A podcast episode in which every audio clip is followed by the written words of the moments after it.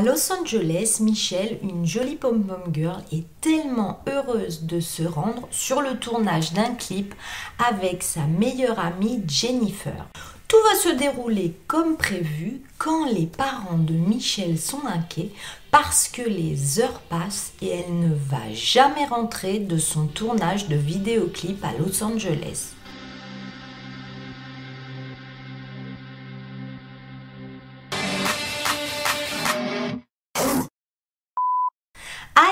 Bienvenue sur ma chaîne Cécile Story. Comme je suis heureuse de vous retrouver. Bon, assez de blabla, tu vas t'abonner parce que j'ai plus de 160 vidéos complètement folles. Allez, c'est parti Résidente de Hanford, en Californie, Michelle O'Keeffe avait 18 ans et c'est la joie de vivre incarnée la Hit Girl. Ses parents et les personnes qui la connaissent l'ont décrite comme une personne vivante, mais les pieds sur terre, qui aime profiter pleinement de la vie. En plus, elle partage un lien étroit avec ses parents. Michelle est également une étudiante brillante, elle est pom-pom girl, le cliché total. Et cela bien sûr va la rendre très populaire parmi ses amis. Cependant, sa mère a insisté sur le fait que sa fille refusait de rester avec les autres jeunes que populaire et c'est plutôt des amis de tous les horizons, riches ou moins riches, avec qui elle traîne. Elle a bon cœur. Quand le jour du 22 février 2000, Michelle a décidé de se rendre à Los Angeles avec son amie Jennifer Peterson pour apparaître dans un vidéoclip de Kid Rock. Sa mère va ne faire aucune objection. Michelle et sa meilleure amie sont trop heureuses de partir à l'aventure à Los Angeles et encore mieux de tourner dans un clip. Les heures passent, tout se passe très bien sur le tournage du vidéoclip entre Michelle, Jennifer et toutes les personnes qui se trouvent bah, sur ce tournage. Mais les parents de l'adolescente vont s'inquiéter car elle ne rentre pas chez elle et des heures plus tard, malheureusement, ils vont être informés du meurtre de leur fille Michelle. Michelle a été retrouvée morte à l'intérieur de sa voiture dans un parc à la Palmdale en Californie et s'en est suivie une enquête qui va faire de son mieux pour aller au plus profond des indices et tout malheureusement nous laisse à penser que c'est un meurtre.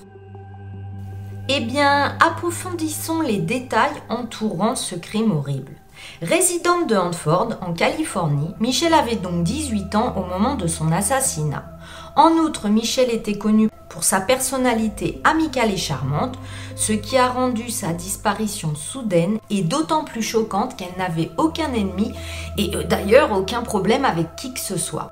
Ce fameux 22 février 2000, donc Michelle et son amie Jennifer Peterson se sont rendus à LA pour apparaître comme je vous l'ai dit dans un clip vidéo de Kids Rock. Après avoir obtenu la permission de sa mère, elle est donc partie dans sa nouvelle Mustang bleue avant de rencontrer son amie dans un parc et de se rendre à Palmdale en Californie. Michelle a ensuite garé sa voiture dans le parking et s'est rendue à Los Angeles dans le véhicule de Jennifer. Sur le chemin du retour, Michelle va dire à Jennifer de la laisser bah, sur le parking où est garée sa voiture parce qu'elle veut se changer dans sa voiture parce qu'ensuite elle doit se rendre à un cours du soir. Ainsi, Jennifer a déposé Michelle au parking et elle est partie après l'avoir vu rentrer dans son véhicule pour se changer. Malheureusement, la jeune femme de 18 ans n'est jamais rentrée chez elle cette nuit-là et la police a été informée d'un éventuel homicide par un appel au 911. Lorsque les premiers intervenants sont arrivés sur les lieux du crime, ils ont trouvé Michelle allongée sans vie sur le siège avant de sa voiture. Elle était partiellement déshabillée, ce qui indiquait peut-être une agression intime. Et il y avait des éclaboussures de sang partout sur Michel et à l'intérieur de son véhicule, une véritable scène d'horreur. Un premier examen médical a révélé des blessures par balle et bien qu'une autopsie ait déterminé que Michel a été tué donc par balle, la police n'a trouvé aucune indication d'un vol, toutes ses affaires étaient là. En fait, le sac à main de Michel, avec de l'argent dedans, était juste à côté d'elle, bien que son téléphone portable avait disparu. L'enquête initiale sur le meurtre de Michel a été assez difficile car la police n'avait pas beaucoup de pistes avec lesquelles travailler. Bien que sur les lieux du crime, il n'y avait pour l'instant aucun suspect, rappelez-vous, Michelle était aimée de tous et en plus elle était très populaire. D'un autre côté, même les parents de Michel n'avaient aucune idée de la raison pour laquelle quelqu'un voudrait faire du mal à leur fille de 18 ans, ce qui confirme sa popularité. Et là, ils ont appris que c'est un agent de la sécurité du nom de Redmond Jenkins qui a découvert le corps de Michel et en avait informé la police. Pourtant, lorsqu'ils l'ont interrogé, Redmond a directement insisté sur son innocence. On se demande alors, mais pourquoi avait-il tant d'empressement alors qu'il est interrogé de dire Je suis innocent, je n'ai rien fait Mais il est intéressant de noter que certaines preuves ont suggéré le contraire. Car la voiture de Michel a été retrouvée garée dans un endroit différent de celui où Jennifer l'avait laissée. D'autre part, un témoin oculaire nommé Victoria Richardson a déclaré qu'elle avait vu ce fameux Redmond passer dans les environs avant d'entendre d'étranges bruits de claquements qui ressemblaient à des coups de feu. Les rapports mentionnent que la police n'a trouvé aucune preuve liant Ray Redmond au crime et même son uniforme n'avait aucun résidu de tir. Et lorsqu'il y a un tir par balle, c'est obligé, la personne qui a tiré a des résidus, donc ce Ray n'avait aucun résidu sur son uniforme de travail. Cependant, en croyant à la culpabilité de Ray Redmond, les parents de Michel ont décidé d'intenter une poursuite pour mort injustifiée contre lui ainsi que contre la ville et l'organisme d'application de loi, puisqu'ils jugent que la police ne fait pas assez bien son enquête, son travail. Ce procès va mettre la pression sur l'enquête et une fois que les autorités ont réalisé que Ray avait des informations détaillées sur le meurtre que seul un tueur pouvait avoir, elles ont décidé de l'arrêter sur la base de preuves circonstancielles. Au tribunal, les procureurs ont fait valoir que Redmond aurait dit que Michel était en vie lorsqu'il l'a trouvé. Mais ce dernier n'a pas effectué de massage de réanimation. Il dira qu'il avait peur de contaminer la scène du crime. Tiens, tiens, ça c'est vraiment étrange comme réaction. Qui est Ray? Au moment du meurtre de Michel, Ray était un père de cinq enfants qui gagnait sa vie en tant que gardien de sécurité, c'est pourquoi donc il était dans les parages du parking. Les gens qui le connaissaient ont mentionné qu'il était de tempérament calme et qu'il était toujours prêt à tendre la main en cas de besoin. Ray était travailleur et ses amis ne pouvaient pas croire que les autorités le soupçonnaient d'abus intimes et de meurtre. Alors que le 22 février 2000, il était en service de sécurité dans un parc, il a conduit vers Palmdale, en Californie, lorsqu'il est tombé sur cette Mustang bleue garée entre une camionnette et une autre voiture.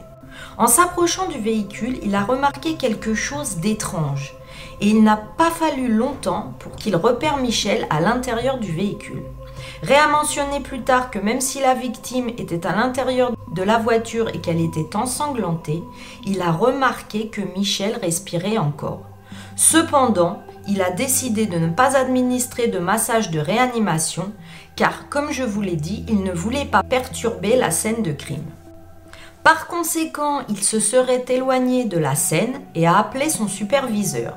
Une fois que le superviseur de Ray est arrivé sur les lieux, ils ont enquêté sur le véhicule ensemble avant d'appeler la police.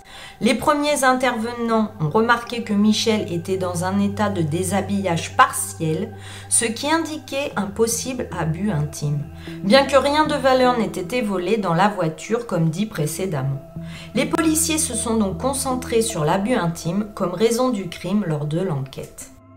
Pourtant, Victoria Richardson, la témoin qui était passée ce jour-là, a mentionné que puisqu'elle était sous l'influence d'herbe à fumer, elle ne pouvait pas dire finalement avec certitude si Ray avait été repéré avant ou après qu'elle ait entendu les fameux coups de feu. Elle ne savait plus. Bon là, la Victoria, euh, faut qu'elle arrête la tisane, hein, ça lui monte à la tête. Il y aura un premier et un deuxième procès contre Redmond qui se sont terminés tous les deux par un verdict nul.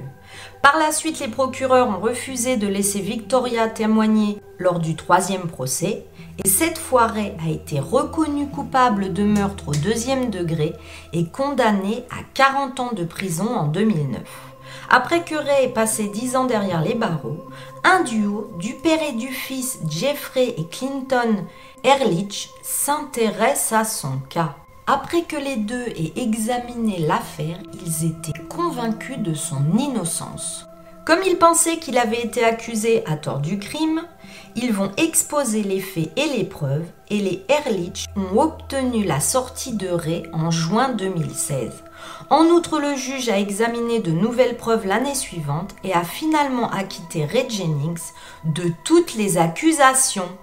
Ah bah non, là pour Ray, euh, perpète, euh, c'est pas du tout perpète. Hein. Mais où est Ray Jennings maintenant? Après son acquittement, Ray a adopté une vie privée calme. Il préfère garder sa vie personnelle secrète. Il est très peu présent sur les réseaux sociaux, mais à première vue, Ray réside actuellement en Caroline du Nord et partage un lien chaleureux avec ses enfants. Il se remet progressivement de ses traumatismes en prison avec l'aide de ses proches. Je suis donc bah, désolée de vous dire qu'au moment où j'ai écrit les lignes de ce script, personne n'est accusé du meurtre de Michel. Pourtant, des développements récents parlent de deux personnes non identifiées qui ont été vues en train de conduire autour du parc la nuit du crime. L'une de ces personnes a été arrêtée après une série de vols et la police l'a trouvée avec une boucle d'oreille similaire à celle de Michel. En plus de cela, la victime a été assassinée avec une arme à feu couramment utilisée par le gang de cette personne. Néanmoins, malheureusement, à noter qu'à ce jour, il n'y a pas eu d'autres arrestations concernant le meurtre de Michel, bien que la police considère qu'il s'agit d'une enquête active. Mais que deviennent les pauvres parents de Michel maintenant? Malheureusement, le pire était encore à venir pour eux, car Michael et Patricia, les parents, ont perdu leur fils unique, Jason, en 2014. Jason, un joueur de baseball compétent, avait eu un accident et il prenait des médicaments sur ordonnance pour ses douleurs.